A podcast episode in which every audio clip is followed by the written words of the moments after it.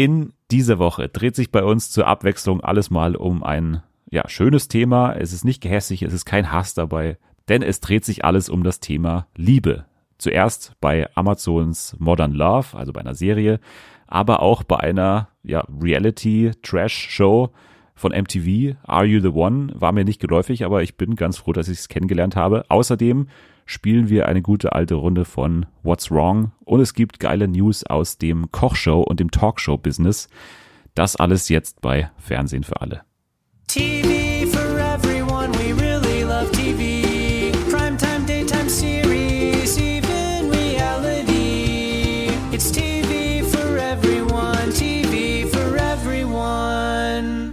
Ein herzliches Hallo und willkommen zurück zu Deutschlands herbstlichsten Backstage-Podcast. Herzlich und herbstlich in dieser Woche, denn wie ihr bereits gehört habt, sprechen wir heute über das Thema Liebe und ich hätte mir keinen besseren Gast vorstellen können als ja Amors kleine Schwester im Prinzip.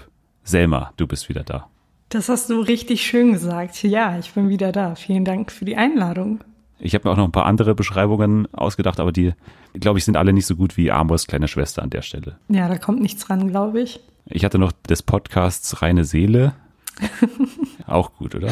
Ja, sehr gut. Aber wir haben heute ein voll gepacktes Programm mal wieder. Wir sprechen über Modern Love, eine Serie, die äh, dir schon davor geläufig war, bis ich dich dazu genötigt habe, die zu schauen oder eher nicht? Ich habe hier und da mal was davon gehört und auf Twitter so ein paar Sachen dazu gelesen, aber ähm, habe mich nicht näher mit, damit beschäftigt, irgendwie, bis du mir es dann aufgetragen hast, beziehungsweise ans Herz gelegt hast. Und du hast mir auch was ans Herz gelegt und äh, deswegen sind wir heute so perfekt eigentlich austariert. Also wir haben für alle was dabei. Sowohl Serien als auch Trash. Also besser geht's eigentlich gar nicht. Wir beginnen aber mit Modern Love und gehen gleich rein in diese Folge. Modern Love, also eine Anthologieserie, muss man gleich zu Beginn sagen. Das heißt, jede Folge dreht sich um ein anderes Thema und Modern Love, so heißt auch eine New York Times Kolumne und ein äh, dazugehöriger Podcast. Also es gibt eine wöchentliche Kolumne, glaube ich, in der ja Liebende oder Paare oder wer auch immer Geschichten erzählen und das alles dreht sich dann, wie gesagt, um das Thema Liebe.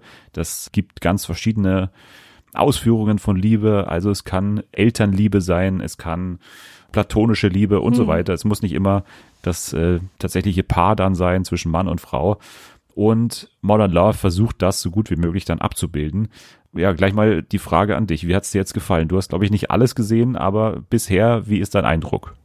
Genau, ich habe nicht alles gesehen. Ich bin, glaube ich, bis Folge 4 gekommen.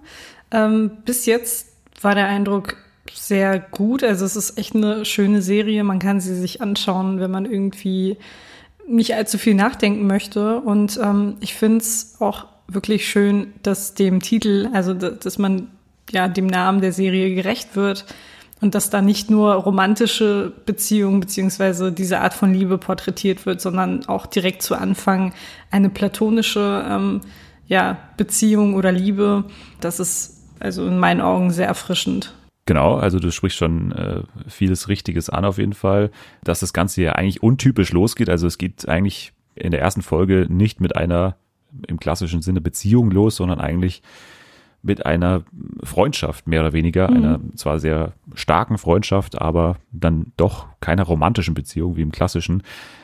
Aber wir müssen vielleicht nochmal einen Schritt zurückgehen und sagen, das Ganze stammt aus der Feder von John Carney, der dafür für Sachen wie Once oder Sing Street, glaube ich, äh, bekannt war und äh, die geschrieben hat.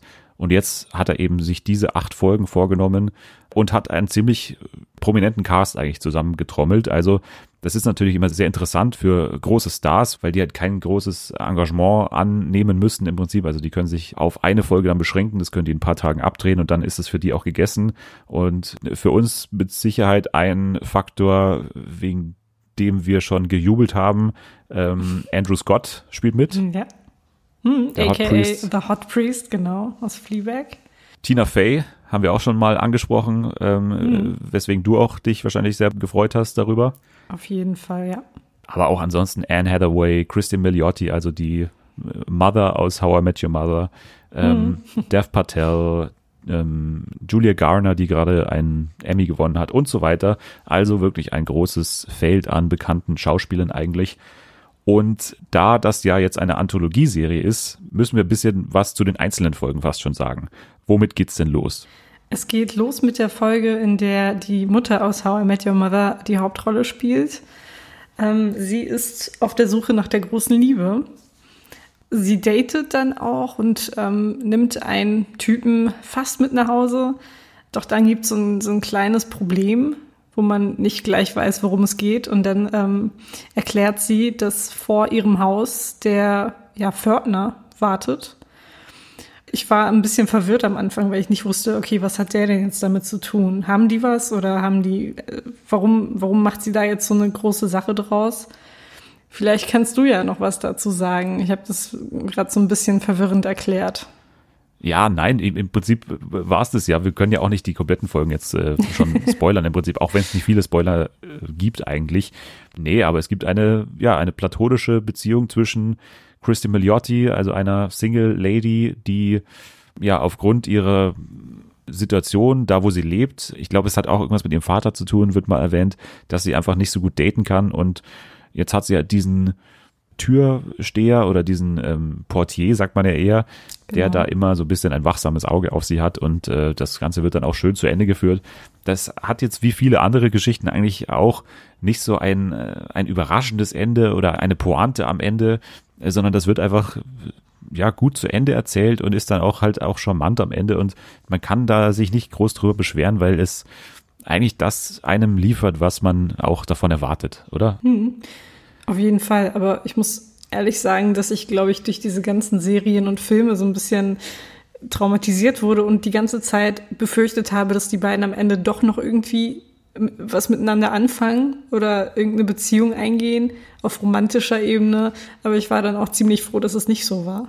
Das auf jeden Fall. Und ähm, wir können gleich zur nächsten Folge gehen, denn das ist eigentlich eine, eine klassische Rom-Com, mehr oder weniger. Also wir haben Dev Patel, der auch so aussieht wie gerade aus irgendwie Parship-Werbung rausgefallen. Und Catherine Keener, die eine Journalistin spielt, die ihn interviewt, weil er, muss man dazu sagen, ist ein bekannter Dating-App-Erfinder, glaube ich, ist er. Und mhm. er erzählt erst, wie er ja seine Liebe des Lebens kennengelernt hat und wie diese Liebe dann auseinandergefallen ist. Und jetzt geht es darum, eventuell wieder zu ihr zurückzufinden. Währenddessen die Journalistin auch so eine private Geschichte am Laufen hat, ähm, eine unglückliche Liebe. Also es sind eigentlich Parallelgeschichten von Dev Patel und Catherine Keener. Auch das ist am Ende schön zu Ende erzählt, kann man sagen. Es ist jetzt nicht die, das große Feuerwerk äh, an Überraschung oder so, aber wieder einfach genugtuend und äh, am ja. Ende dann doch zufriedenstellend, finde ich. Ich muss sagen, dass diese Folge meine Lieblingsfolge war, also von denen, die ich bisher gesehen habe.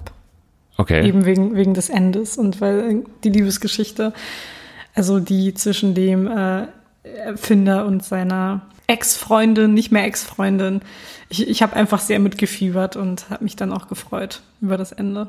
Ich werde dann zu meiner Lieblingsfolge gleich noch kommen und mhm. vielleicht so am Ende eine kleine Top 3 machen, weil auch Folgen dabei sind, die du noch nicht gesehen hast. Dann gehen wir aber mal zur dritten. Die ist ja diejenige mit Anne Hathaway und das ist so ein bisschen auch stilistisch anders, weil Anne Hathaway an, wie man dann erfährt, an einer Krankheit leidet in dieser Folge. Genau, an einer bipolaren Störung. Und diese bipolare Störung beeinträchtigt sie ja eigentlich in allen Bereichen ihres Lebens, aber natürlich besonders auch ähm, beim Dating. Und äh, das äußert sich darin, dass sie ja jemanden kennenlernt und eigentlich guter Dinge ist, dass es diesmal klappt und dass alles gut laufen wird und dann plötzlich ähm, ja sich ihre ihre psychische Krankheit zu Wort meldet und Überhand gewinnt und ihr Leben bestimmt. Und deswegen versucht sie, ja, sie kämpft sich irgendwie durch, beziehungsweise sie gibt aber auch irgendwie auf und holt sich dann aber Hilfe, was Gutes. Es geht ja eigentlich ums Dating in erster Linie, aber eigentlich steht dann vielleicht am Ende diese Überschrift Modern Love eigentlich über einer Freundschaft mehr oder weniger, wenn mhm. man sich das Ende genau anschaut. Von daher fand ich es auch ganz gut gelöst und ich fand auch, wie ich schon erwähnt habe, gut, dass hier ein bisschen stilistisch anders gearbeitet wird. Also wir haben ja diese bipolare Störung und ich habe von manchen Stimmen auch gehört, dass das irgendwie übertrieben dargestellt wurde. Aber dann frage ich mich halt, das ist doch genau der Punkt eigentlich. Also das ja. ist doch genau der Sinn der Sache, dass man das extrem übertrieben darstellt. Das ist ja diese Krankheit, dass man von einem Extrem mhm. ins andere Extrem wechselt und wenn sie eben diese Hochphasen hat, wenn sie extrem gut gelaunt ist, dann wird's alles zum Musical, dann fängt sie an zu singen, dann tanzt sie durch den äh, Supermarkt und ähm, wenn sie halt traurig ist, dann kommt sie kaum vom Boden hoch und hat äh, Angstattacken und kann sich kaum bewegen. Anne Hathaway auf jeden Fall ein Highlight, also spielt unglaublich ja. gut in dieser kurzen Zeit. Hat ja immer so ein bisschen den Hang zum Overacting, aber auch das passt hm. in der Folge. Von daher auch eine ganz starke Folge, finde ich. Und Nummer vier ist dann auch schon die letzte, die du gesehen hast. Deswegen überlasse ich dir da mal das Zepter und frage dich, Tina Fey und John Slattery bei der Eheberatung ist genau. so das genau. Setup. Also am Anfang läuft es natürlich direkt schon beschissen, weil beide Ehepartner keine Lust auf diese Paartherapie haben. Und die ganze Folge ist eigentlich nur ein Kampf zwischen den beiden und äh, zwischen den Aufgaben, die sie gemeinsam als Eltern bewältigen müssen, aber auch als Ehepaar, das irgendwie gefühlt kurz davor ist, sich scheiden zu lassen, weshalb es ja ursprünglich dann auch die Paartherapie besucht.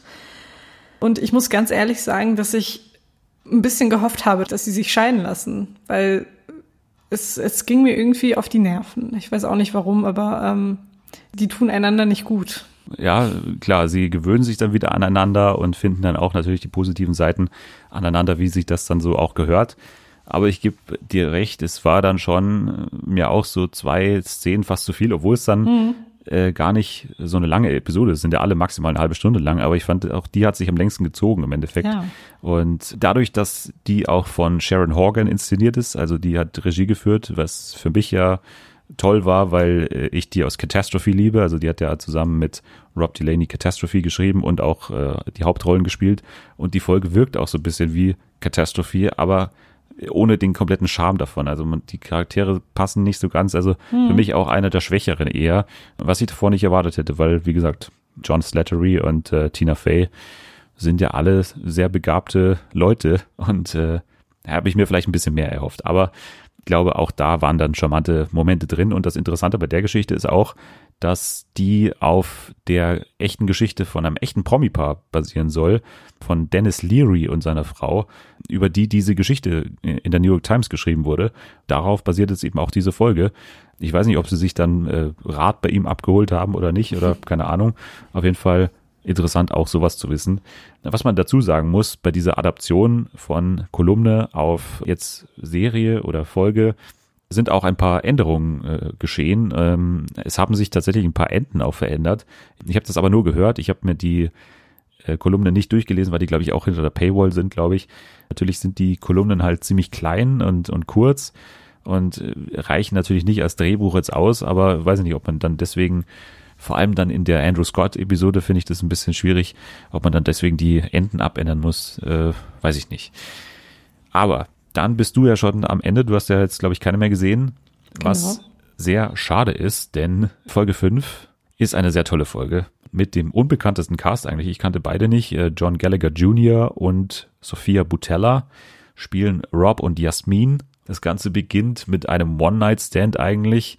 Aber dann passiert ein Unfall und zwar äh, haut sich dieser John Gallagher oder der von ihm gespielte äh, Mensch, der, der Mann äh, haut sich beim Ausziehen, glaube ich, eine Scherbe in den Oberarm oder so und hat eine Fleischwunde und muss ins Krankenhaus. Und so überspringen die beiden eigentlich ihren One-Night-Stand und für beide geht's direkt in so eine intime Situation. Sie begleitet ihn dann dabei und beide haben wirklich auch intime Gespräche, viel intimer, wie das natürlich äh, sonst so beim Dating der Fall wäre. Und so überspringen die halt äh, so mehrere Stufen des Datings einfach, in, in dem sie sich in so einer ja, in so einer Ausnahmesituation dann kennenlernen. Und ich fand das sehr, sehr stark. Also ich kann jetzt schon mal sagen, meine persönliche Nummer eins, diese Folge. Viele tolle Gespräche drin. Es gab einen Strang oder so eine, ein Charakterzug an ihr, den ich so ein bisschen merkwürdig fand, weil sie die ganze Zeit irgendwie alles mitgetwittert hat oder mit äh, auf ihr Instagram geteilt hat. Also das habe ich nicht ganz verstanden, wohin das führen sollte. Das hatte dann nicht so ein Ende irgendwie. Aber diese Chemie zwischen den beiden war, finde ich, die herausragende von dieser Serie. Deswegen auf jeden Fall noch weiterschauen an deiner Stelle. Ja, ich finde, so sollte jedes Date laufen. Ja, gleich ins Krankenhaus, gleich irgendwie. Gleich ins Krankenhaus, direkt schöne. sehen, wie die Person in einer Ausnahmesituation reagiert. Genau. Und ich finde, das schweißt natürlich auch zusammen und eigentlich kann man danach direkt auch heiraten. Eigentlich schon. Die nächste, die sechste, ist die sogenannte Daddy-Episode, weil Julia Garner die Hauptrolle spielt, zusammen mit Shay Wickham. Ich liebe beide eigentlich. Julia Garner hat erst den Emmy gewonnen. Shay Wickham zum Beispiel dabei in Homecoming.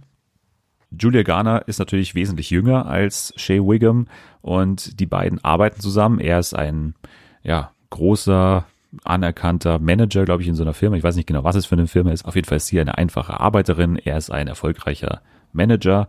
Und an der Stelle war ich schon so ein bisschen skeptisch, weil ja, im Jahr 2019 so eine Geschichte zu erzählen, ist dann auch mutig, aber es ging dann in eine andere Richtung eigentlich, weil man sehr schnell rausfindet, dass sie eigentlich so einen Vaterkomplex hat, der sich dann aber nicht so löst, wie man das erwarten könnte, dass sie jetzt Sex haben will mit ihm, sondern dass sie ihn wirklich nur als Vater ansieht und daran muss er sich halt auch so ein bisschen gewöhnen und dann wird es dann aber ganz charmant auch gelöst. Also ich mochte die Episode dann im Endeffekt, obwohl sie so ein bisschen bei mir einen schweren Stand hatte am Anfang. Und natürlich klasse gespielt auch wieder von Julia Garner und Shay Wiggum. Also die passen auch sehr gut zusammen. Die siebte ist dann unsere Episode, die du auf jeden Fall noch schauen wirst, nehme ich an, mit Andrew Scott und Brandon Kyle Goodman und Olivia Cook auch noch. Und es geht um ein schwules Paar, das erste gleichgeschlechtliche Paar. Ja, wow. Weil Andrew Scott ist ja, glaube ich, auch äh, schwul ja, genau. im echten Leben. Mhm. Deswegen passt das auf jeden Fall schon mal. Aber ich habe mich ein bisschen gewundert, dass die erst zu spät kommt. Also das. Ich, also ja, das wollte ich eigentlich auch noch anmerken, dass ähm, ich es ziemlich äh, blöd irgendwie finde, dass äh, die Serie Modern Love heißt und dann ist irgendwie ein gleichgeschlechtliches Paar dabei und auch noch so weit hinten. Ich fand's auch komisch. Also das hat mir auch nicht so gut gefallen, aber man kann natürlich das auch abändern. Also man muss ja die Folgen eins bis sieben, die achte würde ich schon am Ende schauen, aber eins bis sieben kann man ja wirklich komplett durchmixen, also wie man das gerade will. Es geht um, wie gesagt, in dieser äh, Folge um ein schwules Paar. Es geht um Adoption auch. Also dieses Paar will ein Kind adoptieren. Sie geraten dann in Kontakt mit einer Vermittlerin und die vermittelt sie weiter an einen Mädchen, eine junge Frau, die äh, ja ihr Kind abgeben will, aber aus sehr ungewöhnlichen Gründen. Ich verrate jetzt nicht so viel, aber sie ist obdachlos und das habe ich ja nicht ganz abgekauft. Also Olivia Cook sieht erstens zu gut aus, um eine Obdachlose zu spielen und irgendwas ist da auch, was ich nicht, äh, da hat irgendwas nicht gepasst in der Folge. Also Andrew Scott spielt gut, Brandon Kyle Goodman spielt gut, aber ich fand Olivia Cook in der Rolle einfach nicht überzeugend und auch die Geschichte war halt auch vorhersehbar, aber das ist jetzt auch nicht der, der große Kritikpunkt. Eigentlich ist es mehr, dass ich die Rolle der Obdachlosen da nicht so passend fand irgendwie.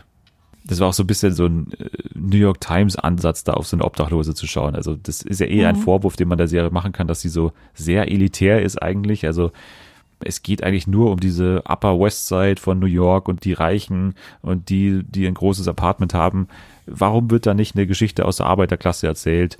Habe ich auch nicht verstanden. Ja. Ähm, das ist auf jeden Fall ein Punkt, den man da kritisieren kann, der ein bisschen schade war, finde ich. Die achte Folge ist eine sehr charmante Folge, die leider aber dann nicht so verläuft, wie man das denken könnte oder wie man sich es vielleicht erhoffen könnte, weil die Geschichte ist im Prinzip die Geschichte einer älteren Frau, die einen älteren Mann kennenlernt. Also es sind wirklich Ü60 Menschen, also schon ältere Leute, die halt äh, gerne Marathon laufen und sich da treffen und dann im Prinzip passiert etwas, was äh, ja ein bisschen tragisch ist, aber wie sich vor allem die von Jane Alexander gespielte Frau da rauswindet aus dieser Situation, ist auch ganz schön. Dann äh, passiert etwas, was ich jetzt nicht mehr erwartet hätte, äh, was ich auch schon angesprochen habe. Dann gibt es eine Zusammenfassung aller Geschichten am Ende nochmal. Also es gibt wirklich einen Blick in die anderen Geschichten, wo sind die Paare jetzt oder wo sind die einzelnen Charaktere jetzt. Das kann man gut finden. Ich fand es auch ganz gut. Also es war auf jeden Fall nochmal ein schöner Abschluss dieser acht Folgen.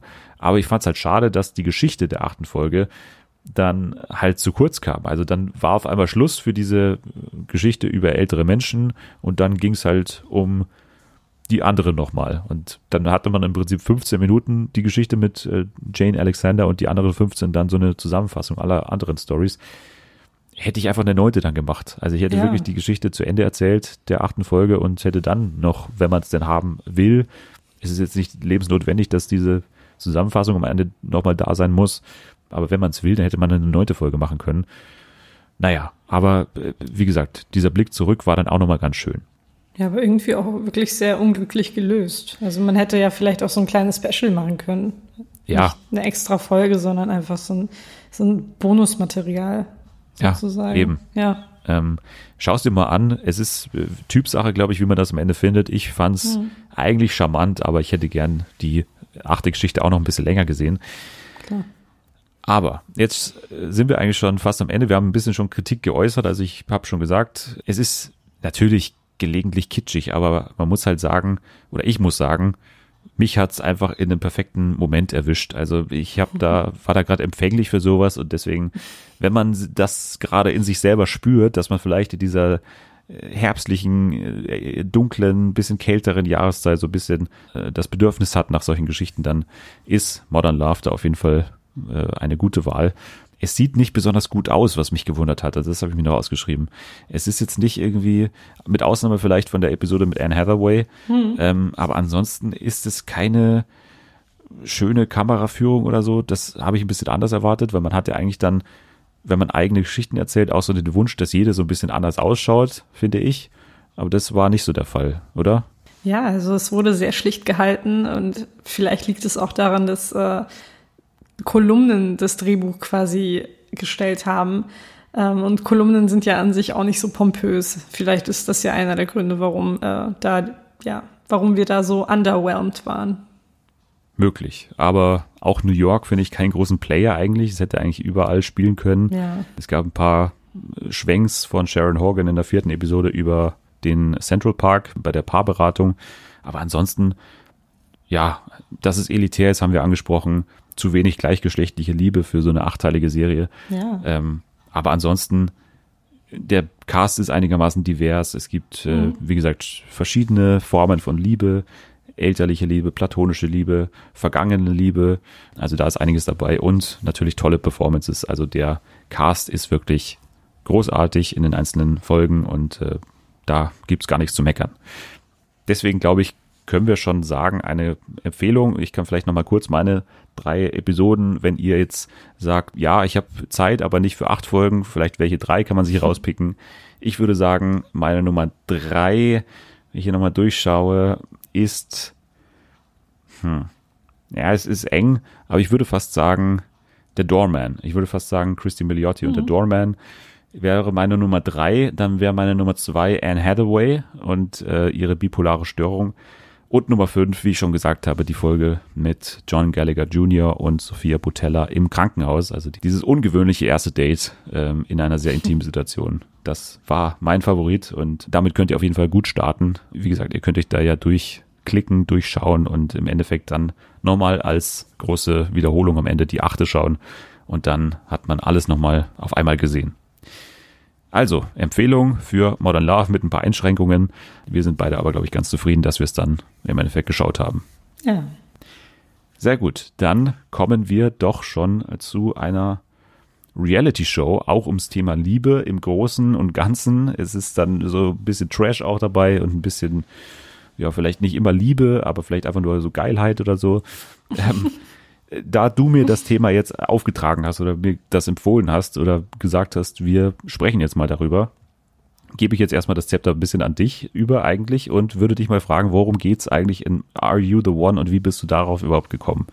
Also ich würde mal mit der zweiten Frage anfangen. Ich äh, habe, wie man es halt so kennt, so um zwei Uhr, weil kein Strafgericht lief, mich durch die Programmvielfalt ähm, gezappt und äh, habe dann gesehen, dass bei MTV was läuft. Und da dachte ich mir, okay, das sieht interessant aus, weil ähm, es da nämlich einen komplett queeren Cast gibt. Also genderqueer und sexually fluid und alles Mögliche.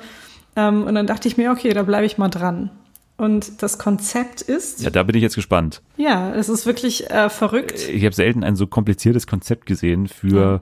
Eine solche trashige Dating-Show im Prinzip. Also es ist ja wirklich, man muss ja wirklich dazu sagen, es ist ja Love Island in queer. Also es ist ja, ja genau. von der Ausgangssituation Bachelor in Paradise oder Love Island, also viele Menschen in einer Villa, die sich dann daten und. Also es ist im Prinzip ähnlich wie Love Island, nur viel besser. Also es passiert mehr als bei Love Island. ähm, und die Sendung war nicht immer queer. Die achte Staffel ist komplett queer, davor waren es Heterosexuelle. Äh, das Konzept ist, ich, ich glaube, ihr müsstet euch vielleicht ähm, ein paar Notizen machen, weil es ist zum Teil irgendwie schwer zu begreifen am Anfang. Ich war auch sehr lange verwirrt. Im Vornherein werden Paare schon von Paarexperten, Psychologen und so einer ganzen Mannschaft festgelegt. Und die Kandidatinnen und Kandidaten wissen es nicht. Und die Aufgabe ist, sein Match zu finden. Also das Match, was vor der Sendung, vor der Aufzeichnung bereits ja geschlossen wurde irgendwie. And you know why you're here, because you all what? Yes, you really do. We put you all through a very extensive matchmaking process. Psychologists, relationship experts, interviews with your friends, your family, and your exes. And by the way, some of y'all should not have let us speak to your exes. Uh-oh.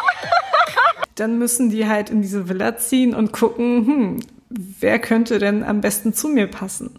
Und das ist, wie man sich vorstellen kann, ein etwas längerer Prozess, bei dem es eigentlich jeder mit jedem mal versuchen kann.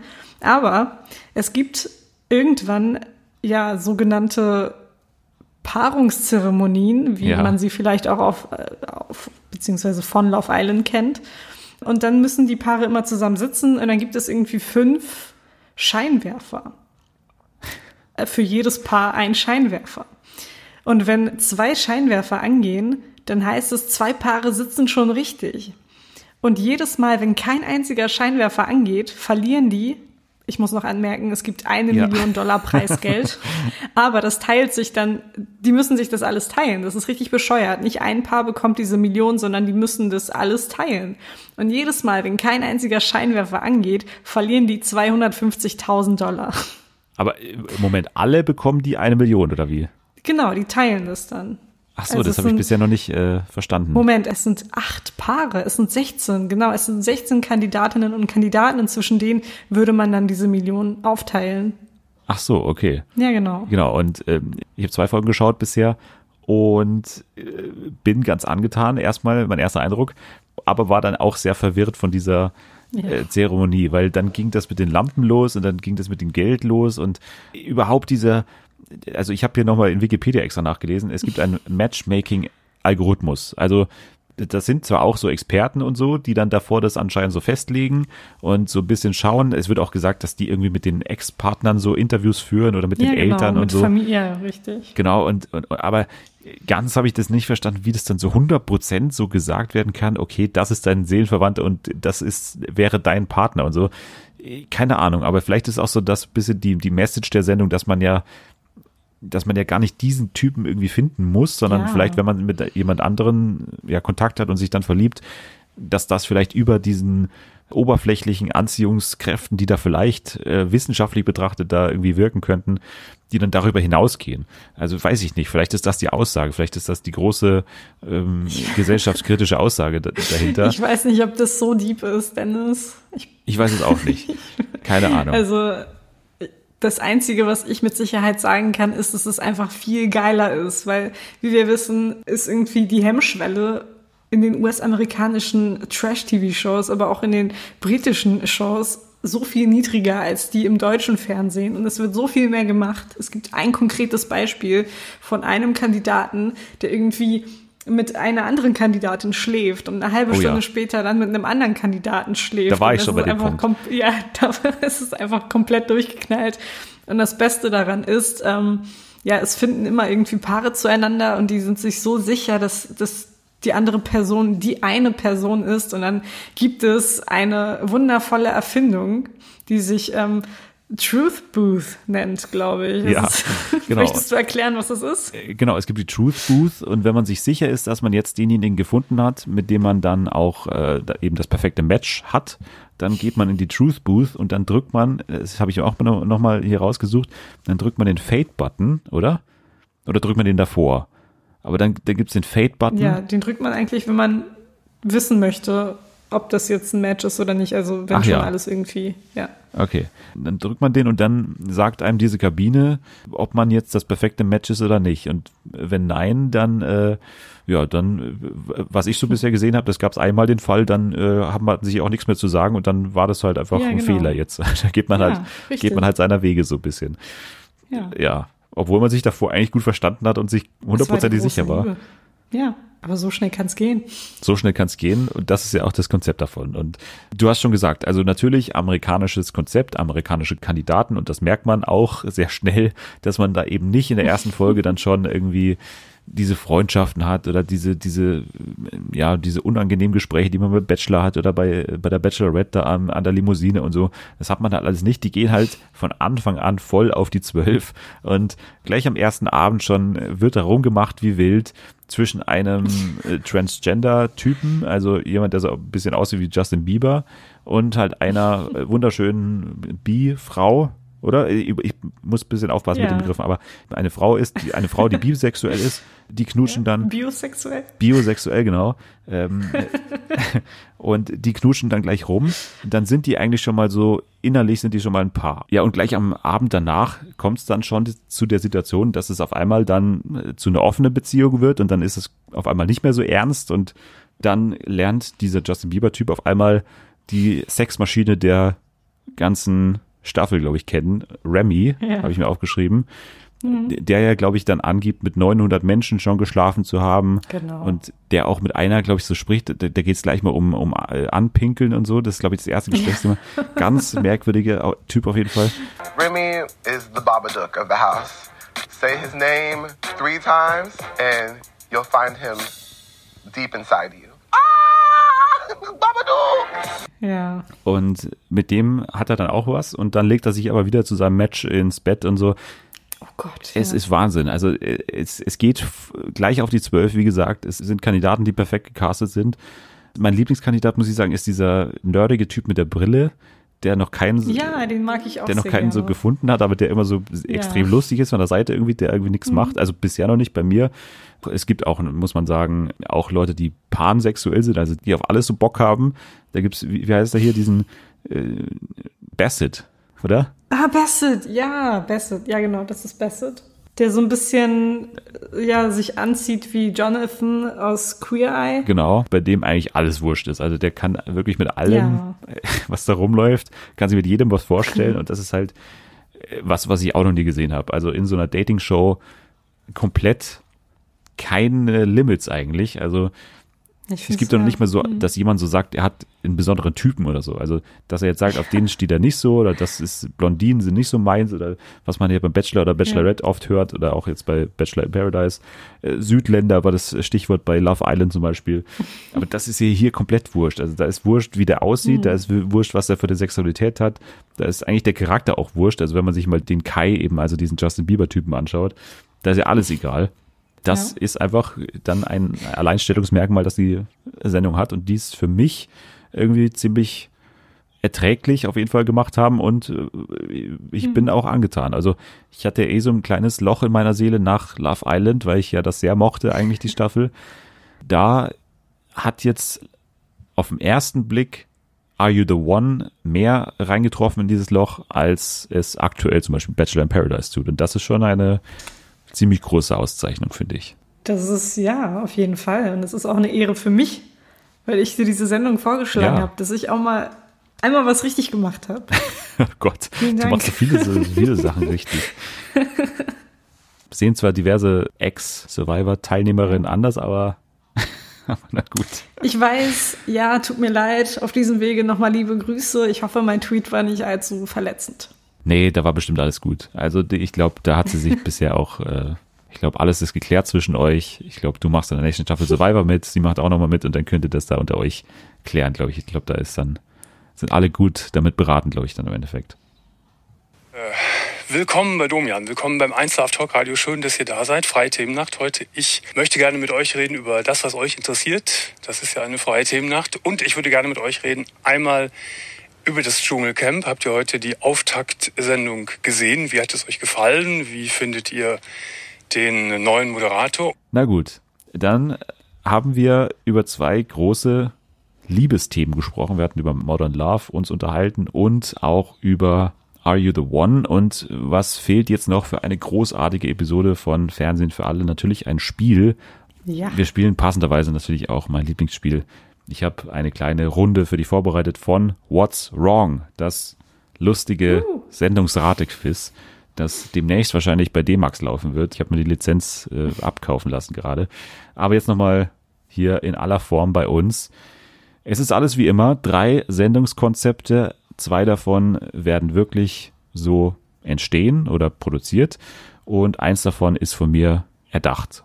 Und du musst das herausfiltern, das ist alles noch klar, oder? Ja, das ist klar. Gut, dann sind hier die drei Konzepte. Ich sage dir immer dazu den jeweiligen Sender, der das Ganze in Auftrag gegeben hat. Vielleicht ist dir das ja eine Hilfe oder auch eine Verwirrung von mir, die du irgendwie schnell erkennst.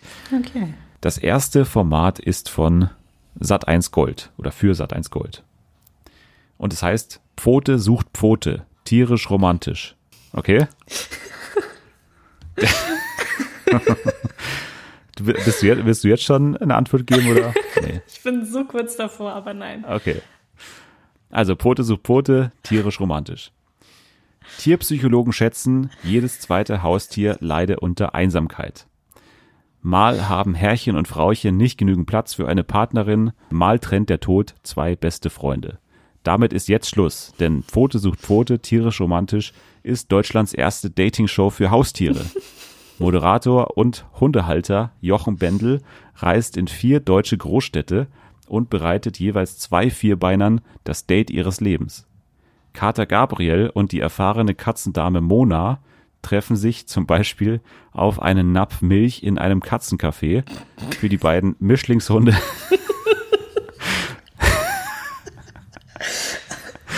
Für die beiden Misch Okay, geht wieder. können Sie bitte das Lachen einstellen?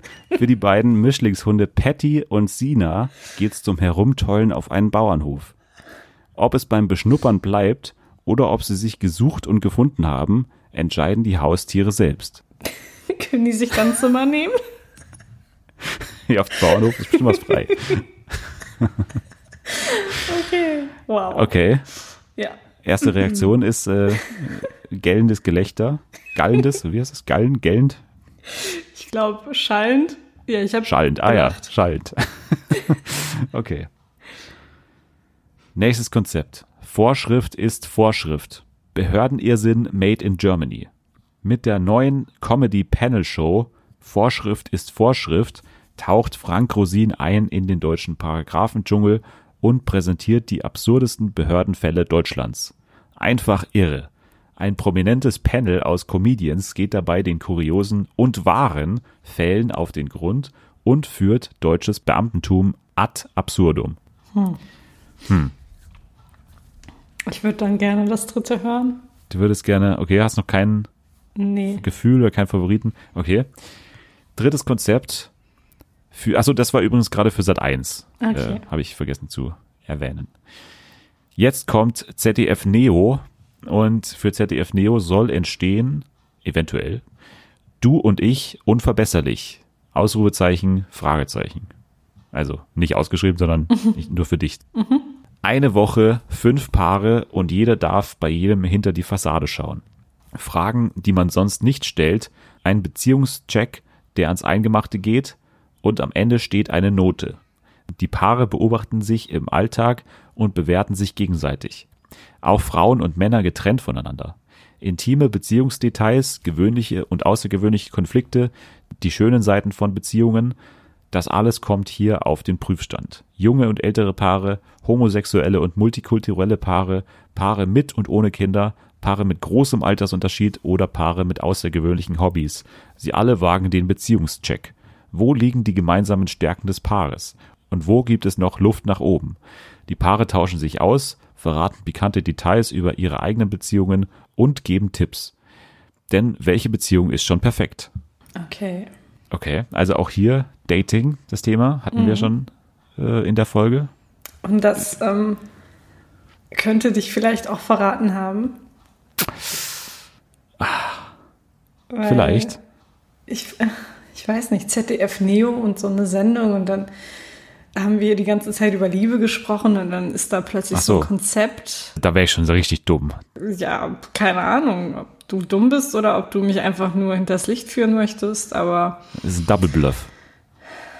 und dann sagst du noch so, ja, hier gleichgeschlechtliche Paare, multikulturelle Paare und irgendwie war diese Beschreibung auch sehr lang.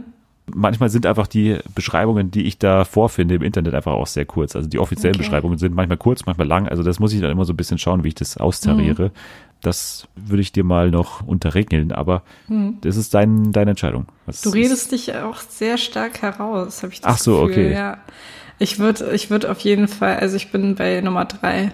Die hat sich, äh, dies, dies, die gibt es nicht. Also du denkst, dass du und ich unverbesserlich Ja. äh, nicht produziert wird und dafür Pfote sucht Pfote und Vorschrift Ja. ist Vorschrift Ja. werden produziert. Okay, dann äh, kommt hier die Truth Booth und ich verrate dir, ich verrate dir, du bist falsch. Nein. Du und ich unverbesserlich wird produziert für ZDF Neo und Was? natürlich Pfote sucht Pfote. Leider nicht. Oh. Leider Mano. müssen Tiere immer noch äh, alleine auskommen, äh, bekommen keine Dating-Show. Ja, ich weiß auch nicht. Also am Anfang, wie du wie du es vielleicht äh, unschwer an meiner Reaktion erkennen konntest, war ich schon dabei. Also, ne, ich dachte, diese Sendung gibt es nicht. Aber dann hast du gesagt, Jochen Bendel. Und der Ja. ist ja voll der Hundefan und ähm, Sat 1 Gold. Also, keine Ahnung, aber irgendwie hat es dann doch Sinn ergeben in meinem Kopf. Ja, Jochen Bendel macht ja auch drei Shows parallel auf Sat1 Gold. Von daher war das jetzt auch gut von mir eben an der Stelle, weil Stimmt, hast das du ist halt gemacht. wirklich, ist halt wirklich äh, ein Sat1 Gold Gesicht. Und es war in etwa noch vorstellbar. Aber eine Dating-Show für Tiere wäre doch mal was, oder? Ich würde diese Sendung wirklich gerne sehen.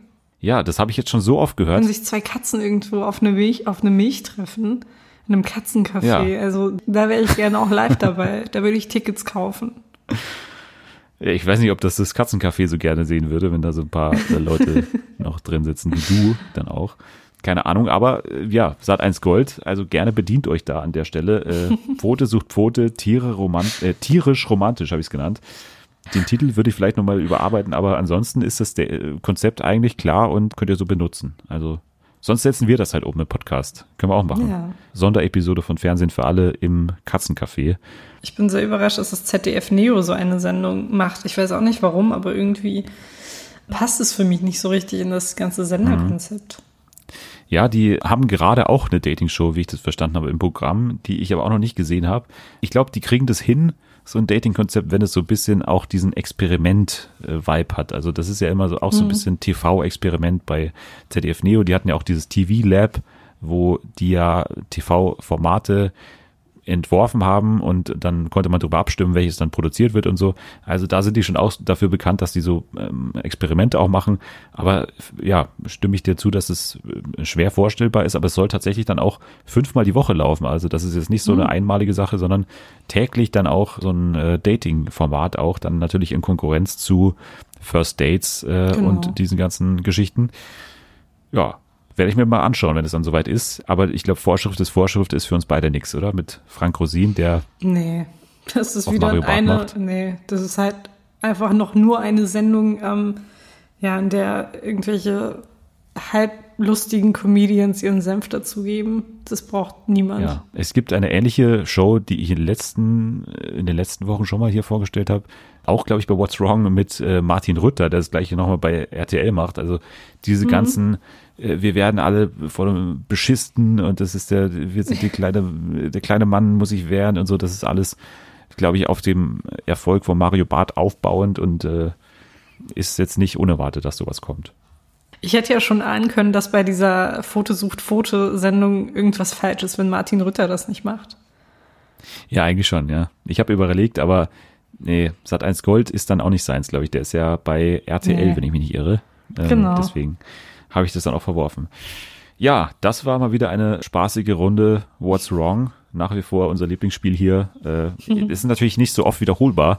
Ich muss halt auch immer auf diese Konzepte warten, bis dann was Neues da ist. Und da muss ich natürlich auch hoffen, dass ihr das nicht mitbekommt. Das ist auch immer so ein- so eine Variable, die ich immer einplane. Aber ich glaube, du hast von allem noch nichts gehört. Nee. Dann kommen wir aber noch ganz kurz zu einer Rubrik, die den Namen ganz kurz trägt, wo ich immer ganz kurz über Themen spreche und mich mein Gast immer unterbrechen darf, wann er oder sie will. Äh, ist bisher noch nicht vorgekommen, aber immer gerne gesehen. Du kannst mich gerne unterbrechen. Aber ganz kurz zu Detlef und Nicole. Hast du schon Stopp gesagt? Gerade habe ich das gehört.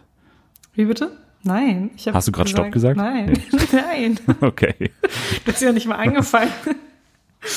Also Detlef und Nicole. Detlef und Nicole mussten in dieser Woche einen Berg besteigen, äh, sind dann in Spanien auf den höchsten Berg Spaniens gegangen und sind da gemeinsam mit einem Klettercoach oder einem, einem Bergsteiger äh, hochgegangen. Detlef war zuerst richtig motiviert, es war auch sein Wunsch, dahin zu gehen. Nach so der Hälfte hat er keinen Bock mehr gehabt und die sind dann auch nicht hochgegangen. Also die haben dann mittendrin abgebrochen, haben sich einmal kurz noch die Aussicht angeschaut an so einer anderen Stelle, wo man das anscheinend ganz gut gesehen hat. Aber ansonsten haben die abgebrochen und hatten keinen Bock mehr drauf, weil auch Nicole dann irgendwie Rücken hatte und dann äh, haben sie es einfach abgebrochen. Das Beste war aber das Wellness-Hotel. Nicole wollte danach ins Wellness-Hotel gehen und die waren da erstens komplett alleine in diesem Hotel. Also die, die, alle Kurse fanden nur mit denen statt. Die waren auf einem Waldspaziergang. Dann haben die irgendwie so sich mit Butter eingerieben oder wurden da eingerieben okay. und dann haben sie noch so eine Massage gemacht. Also alles alleine und dann auch so eine Klangschalentherapie und alles mit Deadlift, der natürlich äh, total der Typ ist für sowas. Das glaube ich doch wohl nicht. Wo hast du den Kuchen her? Also ich kann mir schon vorstellen, als Nicole so die Tür aufgedrückt hat und hat mich in dieser Schaum mit Rosenblätter bedeckten Wanne gesehen, mit einem Stückchen Aprikosenkuchen, Sahne und einem Gläschen Sekt. Ich kann mir schon vorstellen, dass die da spitz wurde wie Nachbarslumpi. nee, spitz nicht. Ich habe gedacht, die wird verrückt jetzt so langsam. Fand ich ganz gut. Also Detlef und Nicole, weiterhin mein Tipp, äh, immer für den Sonntag. Was macht man den Sonntag um 18 Uhr äh, schon anderes oder 18, äh, 19 Uhr oder sowas? Was macht man denn da anderes? Da kann man ruhig mal Detlef und Nicole schauen. Oder dann übernächstes Jahr auch Selma und Dennis reisen. Oh, ich hätte Bock drauf. Beziehungsweise Dennis und Selma. Ich hätte halt auch richtig Bock drauf. Also, ne, falls jemand zuhört, wir haben Bock. Vielleicht äh, ist halt eins Gold. Also wenn die vielleicht nicht das Foto, so Fotokonzept machen, vielleicht einfach das. Selma und Dennis, 100 Tage wir, wie er offiziell Detlef und Nicole heißt, wo wir uns gegenseitig Wünsche erfüllen. Das fände ich mal ganz schön. Was wäre dein erster Wunsch? Wo ging's hin? Hm, mein erster Wunsch wäre, ich würde sagen, irgendwo in Lateinamerika. Okay. Ja, aber dann bleibst du wahrscheinlich auch gleich da. Also das, ja. da würde ich dich sehr schnell verlieren, dann wäre das Konzept auch sehr schnell zu Ende. Einfach selber hat sich verabschiedet von der Produktion, ist nicht mehr auffindbar. Irgendwo in Brasilien. Hat sich in Argentinien abgesetzt. Genau. Ja, ich würde wahrscheinlich so eine Matsch, also so eine Schlammbehandlung machen. Oder so Matsch catchen. Das fände ich auch ganz cool. Äh, das okay. vielleicht mal ausprobieren. So ein Kurs, Schlamm catchen, fände ich mal ganz reizvoll. Bachelor in Paradise, ganz kurz. Wir sprechen in der nächsten Folge ausführlich über Bachelor in Paradise, aber Aurelio und Alex sind in der Woche dazu gekommen. Also der Schwierigkeitsfaktor hat irgendwie mal sich gleich mal vervierfacht. Aurelio mittlerweile 41 Jahre alt, hat dann angebandelt mit einer ja, 25-Jährigen, glaube ich, die aber älter aussieht als er an der Stelle.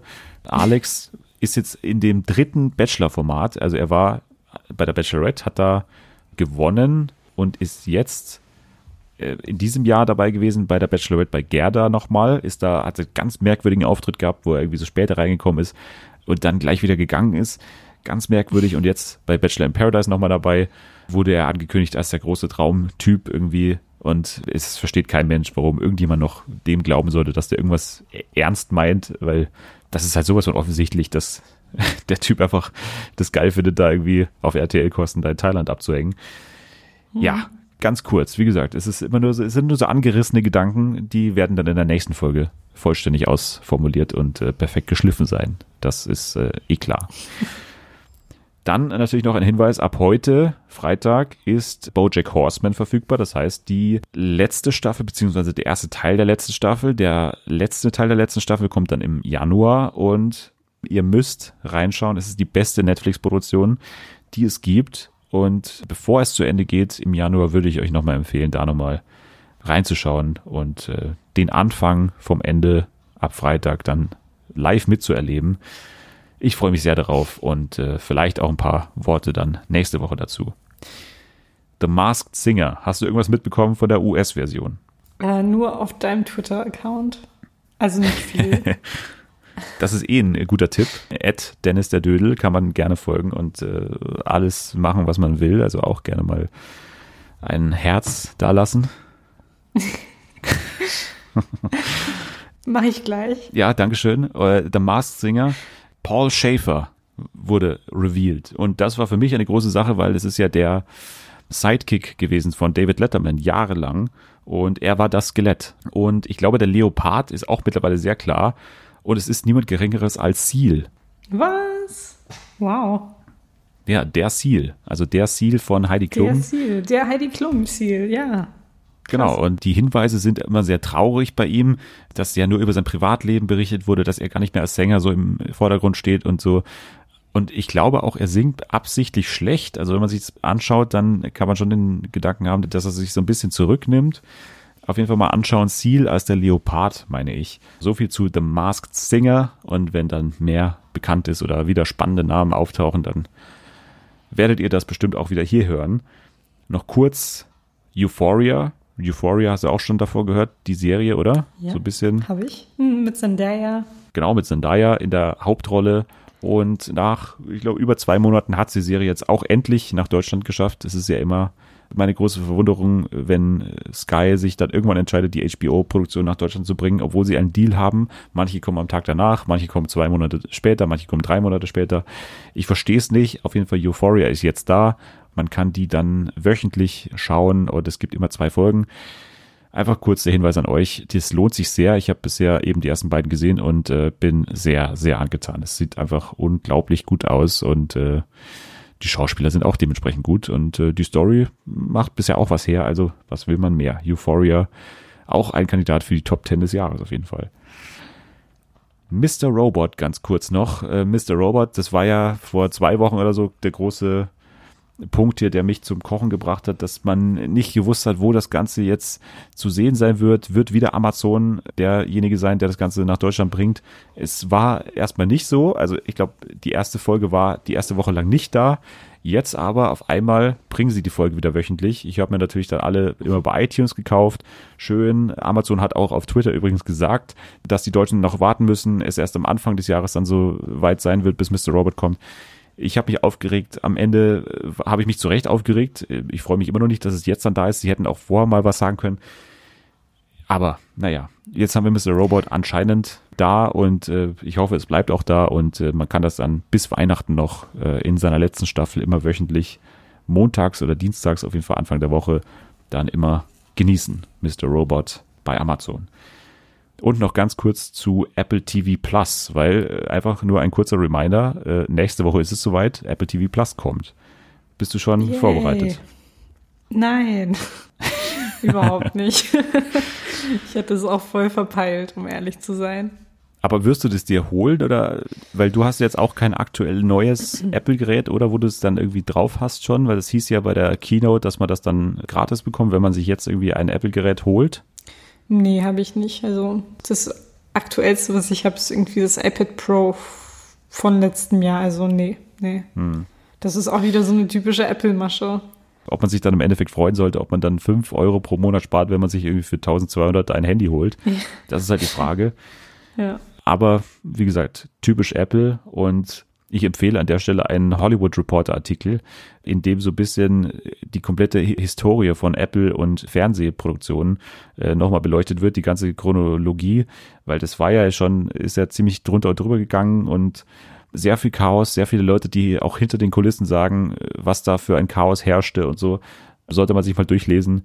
Ich bin sehr gespannt, wie das dann am Freitag, am nächsten Freitag ausschauen wird. Es kommen ja dann ähm, For All Mankind, es kommt The Morning Show, Dickinson und Sie, das sind so, glaube ich, die größten Produktionen. Dann gibt es noch was von Oprah, ihren Book Club und so weiter. Also es gibt ein paar Sachen, aber nicht so furchtbar viel. Und bis auf The Morning Show mit Abstrichen wegen des Casts halt und Dickinson bin ich noch nicht so ganz hyped irgendwie. Also ich bin noch nicht so ganz äh, begeistert davon. Mal gucken, wie das dann ausschauen wird. Und äh, bin gespannt, wann dann auch das Embargo für die ganzen Kritiker endet. Also da werde ich halt dann mal schauen, wie die Kritiken ausschauen von For All Mankind und von Dickinson und von The Morning Show und dann entscheiden, ob ich mir das dann auch gönne gleich am ersten Monat oder ob ich noch ein bisschen abwarte. Mal gucken. ja, dann haben wir es mit ganz kurz wieder geschafft und wir kommen zum Ende und zu den News. Und da haben wir was für unsere beiden, also wirklich für unsere, für deine und meine beiden Spezialitäten. Und zwar erstens Talkshows, also Daily Talk und wir haben Kochshows. Was willst du zuerst hören? Talkshows. Talkshows, okay. Denn die Bild am Sonntag hat berichtet, dass RTL plant, die Talkshow, den Daily Talk zurückzubringen. So, und jetzt ist die Yes. Frage, wer macht's? Wer könnte machen? Oliver Geißen. Oliver Geißen, ja, nochmal die, die Rückkehr, aber nein, also aktuell angedacht. Und man muss es ja wirklich in Anführungsstrichen sagen oder zumindest äh, einklappern oder was auch immer, ähm, weil man hat ja bei Laura Müller gesehen zum Beispiel, da waren die Infos der Bild anscheinend nicht so besonders toll im äh, Hinblick auf RTL-Produktionen. Also vielleicht machen es abwechselnde Moderatorinnen und äh, aktuell angedacht sind da laut Bild Mareike Amado, Ilka Bessin und Britt Hagedorn. Natürlich musste man Ilka Bessin noch irgendwie mit reinquetschen. Aber Britt Hagedorn und Mareike Amado, das ist schon geil. Vor allem Britt. Die habe ich richtig Ja. vermisst. Ja, ich weiß nicht, ob ich die vermisst habe. Ich fand diese, damals hatte sie einen Auftritt bei ähm, Roche und Böbermann, der extrem unsympathisch war, Okay. wo sie sich Ja, überhaupt nicht ver verteidigen konnte gegen, ähm, ja, natürlich die berechtigte Kritik an ja, Mhm. ihrer Art von Fernsehen. Naja, aber Mareike Amado ist sympathisch, Ilka Ja. Bessin bin ich jetzt nicht so dabei, also muss ich jetzt auch nicht so unbedingt Ja. sehen, aber ich würde dann mal reinschauen in die äh, Mareike Amado Show. Ja, vielleicht Detlef die Soße nochmal zurückholen, der hat das ja bei RTL 2 ganz gut gemacht. Ja. Bitte nicht. Es soll äh, vier Wochen als Testlauf dann erstmal laufen und es gab anscheinend schon Testsendungen, wo Ilka Bestin anscheinend da vor Ort war anscheinend. Aber mal gucken. Das Ganze ist bisher noch geheim. Kann ja auch sein, dass es erstmal nur geplant wird und dann auch nie umgesetzt wird. Also das gibt's ja auch immer mal wieder, dass so Piloten dann halt im Schubladen verschwinden. Auch möglich. Aber was schon sicher ist, dass Sat 1 wieder sowas in der Art zurückholen wird ähm, im nächsten Jahr. Da wird es ein neues Daily-Format geben mit dem Mediziner Dr. Johannes Wimmer. Der macht da so eine Medizinsendung anscheinend. Okay. Ah ja. Gut, ich kann mir irgendwie noch nicht so viel drunter vorstellen, aber trashig wird's glaube ich, nicht, oder? Oh, weiß ich nicht. Klingt so ein bisschen zwei bei Calvas, aber ohne Calvas und ohne Ja, zwei. ich meine, also, dann kann es nicht gut werden. Also, wir brauchen Ja. Angelika Calvas. das denke ich auch. Also Angelika Calvas, vielleicht auch jemand, der die Moderation von Pfote sucht Pfote übernehmen könnte. Ja. Also vielleicht so als Comeback. Ja, dann aber noch zu der News über eine neue Kochshow. Und die Kochshow macht niemand Geringeres als der beste deutsche Fernsehkoch, wie wir vor drei Wochen beschlossen hatten. Also nicht deiner, sondern meiner. Johann Lafer macht Lafers Kochschule. Ende Dezember, äh, nicht Ende Dezember, Ende November geht's los. Um 15.15 Uhr samstags. Zunächst sind zwei Folgen geplant und das Ganze soll so ein bisschen in diesen vorweihnachtlichen Spirit reinpassen. Denn Lava trifft sich mit seinen Gästen zum Kochen. Jeder bringt sein persönliches Lieblingsrezept mit. Das wird dann auch gemeinsam zubereitet, bevor dann in gemütlicher Runde zusammen gegessen wird. In der ersten Ausgabe soll es gehen um Plätzchen und ein Dessert und in der zweiten Ausgabe soll dann das perfekte Festtagsmenü gezaubert werden. Also bisschen Lava-Lichter lecker ohne Lichter. Aber klingt für mich ganz gut. Also für mich klingt es Ja. perfekt für diese Jahreszeit, ehrlich gesagt. Und ich werde da auf jeden Fall reinschauen. Ich auch. Es klingt echt richtig schön, so einkuscheln und dann die Sendung gucken. Genau. Man fühlt sich so, wie wenn man schön in den ähm, Schnauzbart sich so einwickeln kann auch. Das ist auch ganz schön. Ja. Ja. Dann gibt's noch Fußball-News, die wir äh, kurz abhandeln können. Und zwar die Telekom hat sich die Rechte für die Heim-EM 2024 gesichert. Also das ist dann schon ein Ausrufezeichen. Das Ganze eben bisher nicht bei ARD und ZDF, auch nicht bei RTL oder Sky oder sowas, sondern Telekom hat die Rechte jetzt und es besteht natürlich noch die Möglichkeit, dass sich die öffentlich-rechtlichen da gewisse Teile äh, kaufen oder zukaufen. Aber erstmal hat das die Telekom jetzt bei sich und äh, kann damit erstmal machen, was sie wollen. Also sie können auch die kompletten Spiele zeigen. Haben sie sich ja teuer erkauft. Was, äh, wie ist dein Gefühl? Du bist ja so ein bisschen Fußballfan doch auch. Ja. Und gerade EM, wenn dann auch Bosnien dabei sein könnte, wäre dann auch so eine Sache, die du auf jeden Fall schauen würdest. Also Telekom, äh, wie ist da dein Gefühl? Ja, ich finde es schade. Also ich finde schade, dass äh, die ARD und das ZDF das, also dass sie sich nicht die Rechte sichern konnten, weil ich gehe mal stark davon aus, dass man dann bei der Telekom bezahlen muss, dass man sich dann ein extra Paket holen muss, um diese EM zu schauen. Und ich finde es einfach allgemein schade, in welche Richtung der Fußball in den letzten Jahren geht. Deswegen bin ich da nicht ganz so begeistert. Ja, also ich habe das auch bei mir ganz stark gemerkt, gerade wenn man so denkt an der Zone, auch wenn es die natürlich auch gut machen und so fachlich, aber dann auch der Eurosport Player und so, das ist ja immer weiter aufgesplittert worden und so. Man, wenn man Sky hat, dann kann man trotzdem nicht die Freitagsspiele schauen, die Montagsspiele auch nicht und so weiter. Also man braucht zwei, drei Abos, um überhaupt einen Bundesligaspieltag sehen zu können. Das ist halt, ja, klar, kann man so dran denken, dass es halt die Monopolisierung irgendwie verhindern soll und dass Sky natürlich auch nicht alles haben sollte, aber das ließe sich bestimmt ein bisschen kundenfreundlicher, glaube ich, auch machen.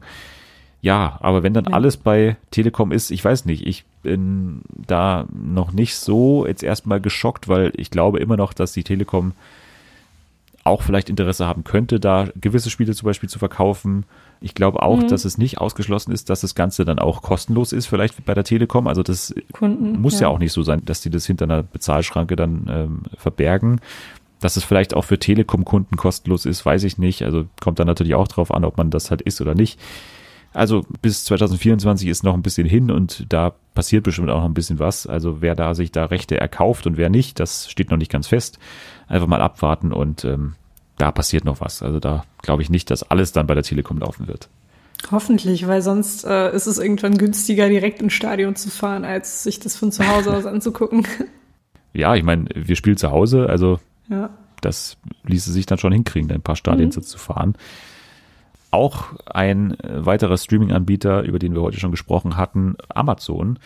Amazon holt sich eine erfolgreiche Indie-Show. Ich glaube, noch keiner hat so richtig davon gehört. Es geht um Freunde aus New York namens Friends. Also Friends ist die Serie. äh, ab dem 13. November wird Friends in Deutschland zumindest zu Amazon wechseln. Und das ist ja schon noch eine Meldung wert. Deswegen habe ich es auch reingenommen, weil ja Friends seit jeher eine der gefragtesten Serien ist bei Netflix. Also Ja. ist immer gemeinsam mit The Office ganz vorne dabei.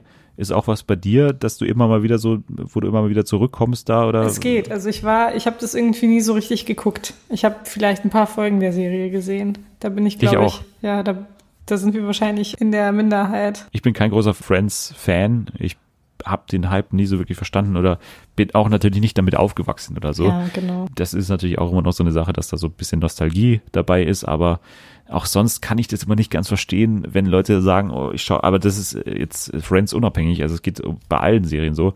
Ich schaue mir lieber nochmal zum fünften Mal Vampire Diaries an, was ich ganz oft höre, oder lieber noch zum achten Mal Pretty Little Liars oder Oh Gott, wie kann überhaupt jemand wirklich Pretty Little Ja. Liars?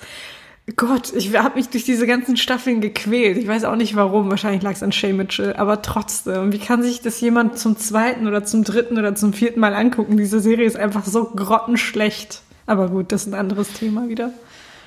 das wirst du den Leuten nicht ausreden können. Ja. Äh, Ich habe es oft genug versucht, aber ich, ich, ich lasse es mittlerweile echt sein. Also bei Ja. gerade wenn mir jemand sagt, ich schaue zum achten Mal jetzt Vampire Diaries, da probiere ich es gar nicht, da vielleicht Ja. mal so ein bisschen irgendwie Modern Love mal irgendwie anzusprechen oder so. Das kann man sich echt schenken, weil die, die Mhm. werden äh, da einfach nicht schlau draus oder die werden einfach nicht sich ändern, dass man auch mal was Neues vielleicht versuchen könnte, was vielleicht einen ein bisschen aus der Comfortzone irgendwie rausholt. Aber äh, muss jeder selber wissen. Wenn er dann Ja. zum achten Mal Friends schauen will, dann kann er das zukünftig eben bei Amazon machen und nicht mehr bei Netflix. Also für gewisse Leute bestimmt auch gut zu wissen, ab dem 13. November dann eben die große Änderung. Dann eine weitere Serie, über die wir schon gesprochen haben in dieser Staffel, und zwar Unbelievable. Hast du bestimmt auch schon viel davon gehört, aber noch nicht geschaut. Nee. Nee, solltest du noch machen. Ähm, Netflix hat jetzt auch letztens bekannt gegeben, obwohl man diese Zahlen immer ganz stark unterringeln muss, dass 32 Millionen Accounts schon Unbelievable gestreamt haben sollen.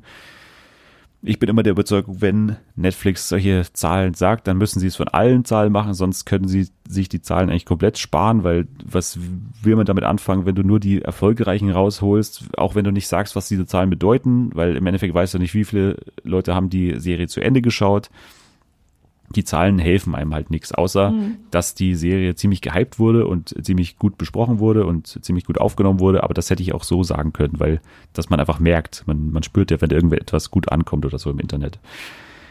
Ja, auf jeden Fall steht jetzt natürlich zur Debatte, ob das Ganze weitergehen soll. Und das ist halt überraschend, weil Unbelievable einen abgeschlossenen realen Fall behandelt. Der Fall ist auf jeden Fall zu Ende. Ähm, es wäre auch, finde ich, sehr merkwürdig, wenn man jetzt die beiden echten Ermittlerinnen in einen anderen Fall steckt, auch wenn die gut miteinander harmonieren. Aber das fände ich irgendwie komisch wenn du halt zuerst einen echten Fall hast mit echten Personen aus dem echten Leben und dann auf einmal in die Fiktion wechselst. Ja. Also schräg. das wäre irgendwie schräg. Wahrscheinlicher, meiner Meinung nach, wenn es denn so kommen sollte und es da weitere Staffeln gibt, ja, dass das Ganze halt zu so einer True Crime Anthologieserie wird. Also dass das einfach Unbelievable als Titel bekommt und dann halt eine komplett andere Geschichte erzählt mit komplett anderen äh, Detektivinnen oder Detektiven, die sich einen anderen Fall aus dem echten Leben halt anschauen. Weil Unbelievable ist jetzt kein Titel, der halt speziell für diesen Fall in Frage kommt. Den kannst du eigentlich für alles verwenden. Also das ginge. Ja, äh, klar. Und wenn es ähnlich gut gemacht wird, dann habe ich da auch nichts dagegen. Aber da jetzt so weiter diesen Fall oder mit den Ermittlerinnen zu arbeiten, das fand ich ein bisschen merkwürdig. Eine letzte Meldung und dann sind wir auch schon wieder fertig. Und diese Meldung ist besonders relevant für uns, aber für alle Menschen eigentlich oder für alle Menschen auch in unserem Alter. Denn die Weihnachtszeit und das Fernsehen hängen natürlich zusammen mit einer Kinderserie. Ja. Die dann nämlich heißt Weihnachtsmann und Co. KG. Genau. Und gerade erst jetzt wurde bekannt, wann das Ganze wieder zurückkehrt. Einfach nur für euch, um das in den äh, Kalender zu schreiben. Der 22. November, das ist wahrscheinlich am Montag, täglich dann um 18.10 Uhr geht's wieder los mit Yay. Weihnachtsmann und KKG und damit auch offiziell die Weihnachtszeit. Also das ist für mich ja. immer so der äh, ausschlaggebende Punkt, ja. wann es dann Wer braucht den losgeht. Advent, wenn es Weihnachtsmann und KKG gibt? Das ist Richtig. so der Maßstab. Richtig. Allein schon die erste Folge ich glaube, die kennt einfach jeder, weil einfach da, dazu dann auch immer jedes Jahr getwittert wird ja. und man eigentlich sich die Tweets schon so mehr oder weniger vorbereiten kann, mhm. weil es geht wieder um die, ich lese mal hier kurz vor, weil die Beschreibung ist einfach schon so schön und okay. da wird man schon so schön in diese Stimmung rein äh, geholt. Also kurz einkuscheln, einmurmeln und jetzt zuhören. Kaum ist der Weihnachtsmann aus den Ferien zurück, um sich an die Arbeit zu machen, kommt es im Spielzeugparadies zum Supergau.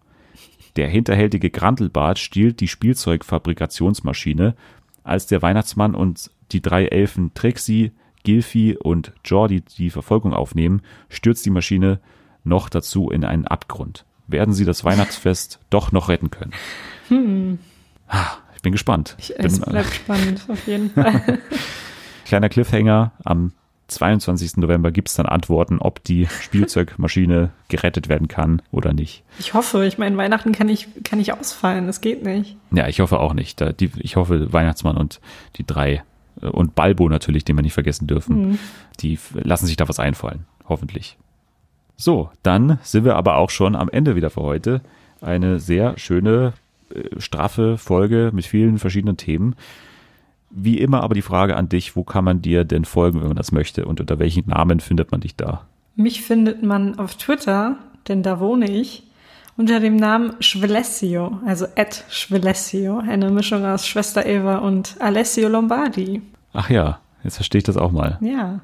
Ihr könnt selbstverständlich aber auch zu dieser Folge twittern unter dem Hashtag Fernsehen für alle, wie immer. Da erreicht man uns am besten, aber man erreicht unser Herz vor allem. Und in dieser herzlichen Valentinstagsausgabe sollte das ja auch das Ziel sein. Man erreicht unser Herz vor allem mit einer 5-Sterne-Bewertung auf Apple Podcasts, aber auch mit einer Rezension. Einfach nur ein Herz, einfach nur ein Herz reinmachen in die Rezension, dann sind wir schon zufrieden und äh, das Ganze hilft uns dann sehr weiter. So, dann sind wir jetzt aber wirklich am Ende und äh, ich bedanke mich bei dir wieder wie immer fürs Hiersein. Danke dir, dass ich da sein durfte. Wir hören uns ja, glaube ich, in ein paar Wochen nochmal, wenn es dann zu Domian geht. Mhm. Da freue ich mich auch schon sehr darauf. Ich mich auch. Ich, ja. ich mache mich schon seit Monaten bereit darauf, indem ich mir alte Domian-Folgen immer zum Einschlafen nochmal anschaue. ähm, aber wir haben noch ein paar schöne Folgen dazwischen. In der nächsten Folge, wie gesagt, dann alles zu Bachelor in Paradise mit einem fantastischen Gast, den du auch kennst. Ja, es ist Natalie. Genau, du hast jetzt verraten, sie hat auch schon verraten, deswegen äh, brauchen wir gar kein Geheimnis drum machen. Ja. Natalie in der nächsten Folge da zur großen Folge zu Bachelor in Paradise, aber bestimmt noch mit ganz anderen tollen Geschichten und äh, allem, was das Herz begehrt. Ein neues Spiel habe ich mir schon ausgedacht, mal schauen, ob es klappt. Also bis dahin könnt ihr aber schon mal irgendwas anderes machen. Geht raus äh, in den Herbst, tollt herum in den Blättern und äh, trefft euch mit äh, Katzen im Katzencafé. Bis dahin, könnt ihr aber jetzt erstmal abschalten.